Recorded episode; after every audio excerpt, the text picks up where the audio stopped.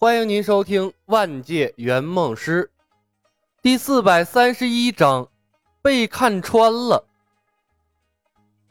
水麒麟拉稀的那一刻，喧闹声止住了，旷野上响起了一片吞咽口水的声音。如果是马、牛、羊之类的畜生拉稀，大部分人看到了也不会当一回事儿，毕竟那些都是牲口。但天上飞的可是水麒麟，是灵兽啊！这太残暴了！水月师妹，李小白对长生堂的人手下留情了。田不易面色苍白，嘴唇都在颤抖。嗯，水月大师心跳加速，神色慌乱。他本来对施展美人计有些抵触，但现在美人计也没什么大不了的了。这是为了拯救万师兄的尊严，绝不是因为怕了李小白。陆雪琪等小竹峰的弟子花容失色，竟不敢抬头看天空中的李小白了。天底下为什么会有这么可怕的道法呀？太他妈脏了！金瓶儿看着李小白，神色复杂。也许李小白并不是良配，还是让给他那个平凡的师妹好了。碧瑶曾对李小白有过不满，但现在那丝不满烟消云散。现在想想啊，李小白当时对他的手段还是挺温和的。鬼王等人突然同情起了麒麟背上的道玄真人，背负着青云门的命运，却成了李小白的敌人。他此刻一定非常难受。冯公子捂住了眼睛，有些不忍心看天空中可怜的水麒麟。此情此景，他莫名的想起了凌云窟的跳小天鹅的火麒麟了。难兄难弟儿，干掉这两头麒麟后，以后麒麟属种的所有生物。看到师兄，大概都会跪地求饶吧。看着屎尿齐飞的水麒麟，李牧表示很无辜，这完全是个意外呀！失控的描述是交通工具随机出现意外，不是他能控制的。当时河阳城莫修少爷的马也拉过稀，如果把水麒麟换成战斗机，最多也就是漏油，绝对不会拉稀。要怪就怪道玄。他不把水麒麟当成坐骑，水麒麟又怎么会这么可怜呢？不过李牧对造成的效果挺满意，看着下面噤若寒蝉的众人，他知道他的威慑力又增加了。换做一般的马匹，拉成这样早载不了人了。但水麒麟不愧是活了千年的灵兽，身体素质倍儿棒。缓了一会儿，竟然又摇摇晃晃地冲着李牧飞了过来。他不再发出吼声，飞得十分安静。但李牧能读懂他的眼神从他瞳孔中，李牧可以清晰地感受到隐藏在内心深处的滔天怒火，那是把敌人的影像刻到心里的眼神，充满了仇恨、平静、可怕，就像是暴风雨前夕，充满了压抑感。李牧一点都不怀疑，只要他进入水麒麟的攻击范围，迎来的一定是狂风骤雨一般的打击。能留下几块碎肉，都算是他上辈子积了德。于是李牧毫不客气地对着水麒麟接连刷了两个技能，连续刷，叠加刷，趁他病要他命。驯化水麒麟这样的野性难驯的牲畜，就是要把他打服了才行。李牧不相信当初的青叶祖师是靠人格魅力和他签上用功合同的。飞剑断了，失去交通工具的作用，失控技能相应的也就失效了。但水麒麟生命力顽强，经得起折腾。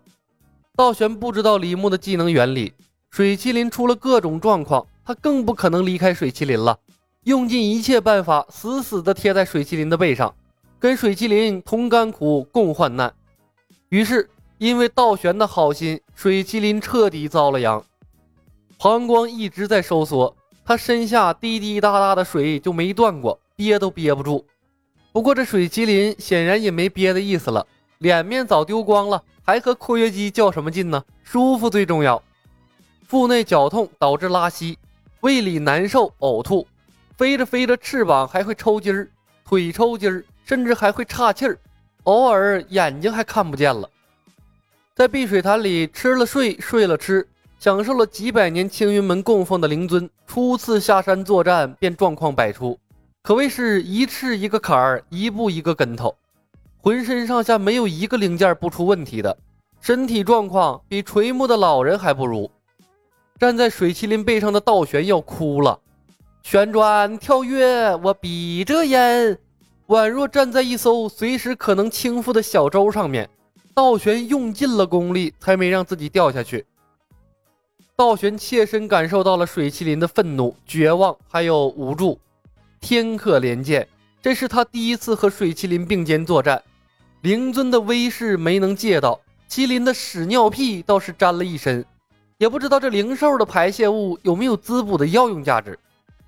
李小白，你枉为修道之人，用下作的手段对付一头灵兽算什么本事？你有本事冲我！道玄抹掉因为水麒麟头朝下飞甩到他脸上的污秽之物，本想替灵尊分担一些痛苦，但临出手猛地一哆嗦，改了主意。有本事和我堂堂正正决一死战呢！话音还未落。水麒麟惨嚎一嗓子，喷出了一口鲜血，盘旋着从空中掉落了下去。道玄大惊失色，紧紧贴在水麒麟的背上检查他的伤势。灵尊，你没事吧？终于搞定了。眼瞅着在他面前不到三里的地方坠落的水麒麟，李牧长出了一口气，俯视仍然和水麒麟不离不弃的道玄，暗叹：你早从他背上离开，他不就没事了吗？这不能怪我呀。道玄师兄，灵尊，又是几声惊呼。万剑一、商正良、天云道人等青云门的剑仙们姗姗来迟，恰好看到了水麒麟坠落的一幕，一个个目眦欲裂。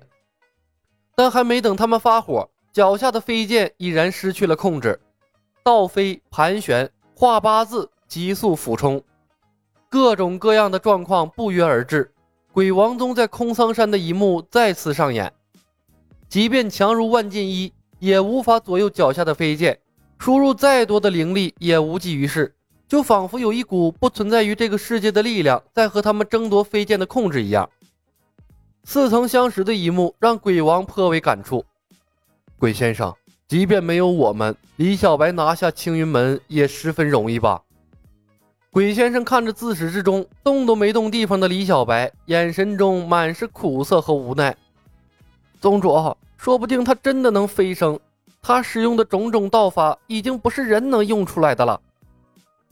当几个青云门的弟子飞剑折断，从空中坠落，万剑一弃剑，飞身去救助掉落的弟子，和飞剑的联系瞬间恢复了正常。拥有灵敏战斗嗅觉的万剑一恍然明白了：弃剑，所有人弃剑，方能保剑。商正良对万剑一言听计从。当他的脚从飞剑上离开的一刹那。飞剑回归了掌控，他把飞剑握在手中，连忙学着万剑一向周围传递正确的讯息：“弃剑，众弟子放弃御剑飞行。”弃剑，弃剑！一时间，弃剑的呼喊声连成了一片。毁掉大概二三十把飞剑之后，青云门的绝大数弟子保住了自己的法器。看到这一幕，鬼王的瞳孔一缩：“我明白了，李小白的法术是净空。”不是单纯的破坏法宝。鬼先生苦笑：“有什么区别吗？当所有人失去了飞行的能力，李小白已经立于不败之地了。宗主，莫非有意夺回鬼王宗吗？”鬼王脸色突变，瞥了眼李小白的背影，压低了声音：“鬼先生，莫要害我。”本集已经播讲完毕，感谢您的收听。喜欢的朋友们，点点关注，点点订阅呗。谢谢了。